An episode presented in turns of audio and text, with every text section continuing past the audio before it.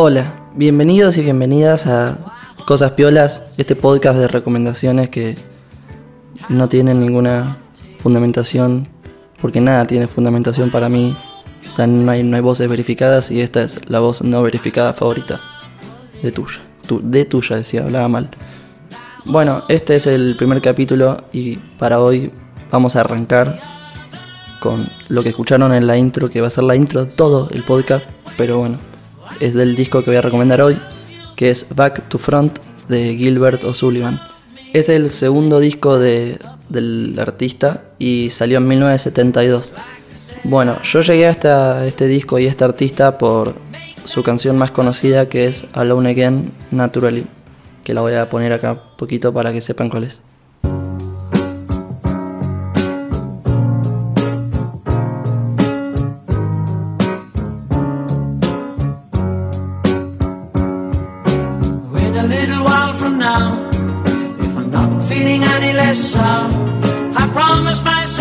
Bueno, esa es la canción, por ahí la conocen, por ahí no la conocen. Esa canción no salió en ningún disco de, estudio, sino que salió como single en el mismo año que el disco, en 1972. Eh, no entiendo por qué no la pusieron en el disco, pero bueno, fue la canción que pegó en esa época y estuvo como mm, seis semanas o no sé cuántas semanas. Eh, arre que decía no sé cuántas y si busqué, son seis semanas en el top 1 del ranking de, de London o no sé dónde, porque no entiendo esos rankings. Siento que en esa época había como. O sea, todas las canciones tipo estuvieron en el ranking número uno. No sé, siento que había 20.000 rankings, como no, no valía nada estar en los rankings. Creo que de la red. Todas las revistas tenían su ranking. Bueno, me pone nervioso todas esas cosas. Odio los rankings. La historia de cómo llegué al disco es que me obsesioné con esta canción eh, por haber mirado los simuladores de nuevo. En el primer capítulo, en el, que, en el cual Claudio Rossi es el, es el protagonista, tiene como una historia en que con su pareja habían escuchado esa canción en su primera cita, entonces en el simulacro de los simuladores le hacen escuchar de vuelta la canción y como la, la nombran mucho a la canción y, y fue como, ¿qué temazo es esta canción? Y la, la empecé a escuchar mucho y la encontré en una tienda de vinilos, pero eh, justamente yo dije que esta canción salió sola, no, no salió en un disco, pero en la tienda de vinilos estaba metida dentro de este disco Back to Front. Eh, me lo contaba como, "Oh, misterio, que no sé por qué lo hicieron, eh, en realidad hicieron bien porque es un temazo. Y gracias a eso me compré el disco que lo pagué como 50 pesos encima. eh, logré escuchar este disco que es, es la mejor cosa del universo. Ah, me olvidé decir que me había obsesionado tanto con esta canción que hice como hasta una traducción al español porque me encanta traducir canciones al ing- eh, del inglés al español eh, como una práctica medio falopa, pues me divierte. Y tengo una versión en español de esa canción que un día la voy a sacar. Por ahí vos lo estás escuchando este podcast en 2033 y ya salió. Lo puedes buscar en Spotify tal vez, o por ahí Spotify ya no existe en 2033 y se llama de otra manera. El chabón ya empezaba. Perdón. Por ahí no soy gracioso, perdónenme, no estoy haciendo. No estoy tratando de hacerlos reír, pero soy tonto, perdónenme. Hablemos del disco. Este disco me gusta mucho porque Gilbert O'Sullivan es como. Siento que es muy buen letrista. Eh, volviendo a esta canción, por ejemplo, la, la Alone Again Naturally, es como la letra es un drama mal. Arre, dije drama y la productora se llama drama. Em, esta canción habla sobre un hombre que lo dejan en el altar y medio que se quiere suicidar, que o sea, quiere subir a un edificio y tirarse para que todos vean qué es lo que es estar triste, o sea, y mm, dice que antes era re feliz porque pasó todo eso, eh, eh, ahora está solo de vuelta y es natural. Bueno, eh, lo que es hermoso es que esta canción eh, no es, o sea, no es autobiográfica de, básicamente John inventó una historia, que no sé por qué inventó esa historia, y hizo esa letra. Entonces eso creo que pasa en el disco y me da mucha curiosidad.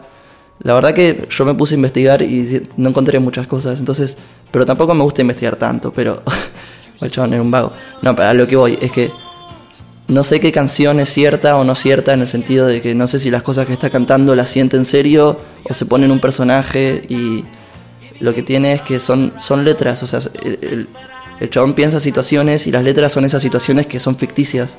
Entonces, por ahí las emociones que narra pueden ser ficticias y, y a veces se contradicen, o sea, no es que se contradicen, pero no es que es, no es que es una persona cantando en un disco sobre tratando de transmitir en ese disco que está triste, ¿no? Porque en esta canción está triste, en otra canción habla de otra cosa, eh, no sé, está muy bueno, eh, me gustan las letras.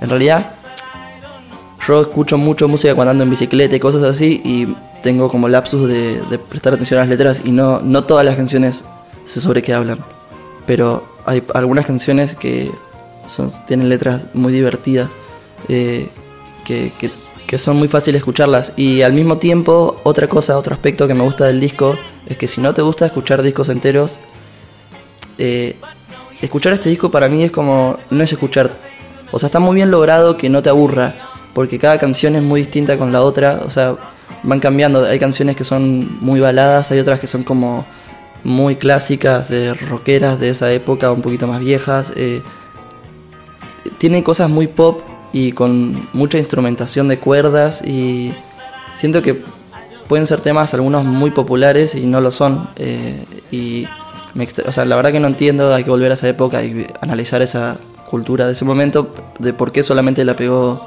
Alone Again Naturally. Tal vez es por esto de que fue un single y la gente es así, le gusta escuchar canciones sueltas. ¿no? Y nada, eh, yo lo recomiendo como un inicio a ponerte a escuchar un disco entero porque no son todas las canciones iguales. Y algo que me pareció gracioso es que la intro de este podcast es la primera canción de este disco y básicamente dura 20 segundos y está invitando a las personas a que se queden a escuchar el disco. Eh, está como conectado con la segunda canción que se llama I Hope You'll Stay, o sea, espero, espero que te quedes, de que se refiere medio, es un chiste a que espero que te quedes a escuchar todo el disco. Y es medio la, la intención no es la intención del podcast porque no quiero que no quiero conseguir nada de ustedes. Eh, hagan lo que se les canta, pero es lo que me gusta hacer a mí. Eso fue todo por hoy. Perdón si esperaban que lo recomiende más y lo justifique más, pero no sé, conté lo que, lo que me pasó con este disco y por qué me gusta a mí. Y eso es todo. Un beso para todos. Suscríbanse a nuestros newsletters en tinyletter.com barra drama.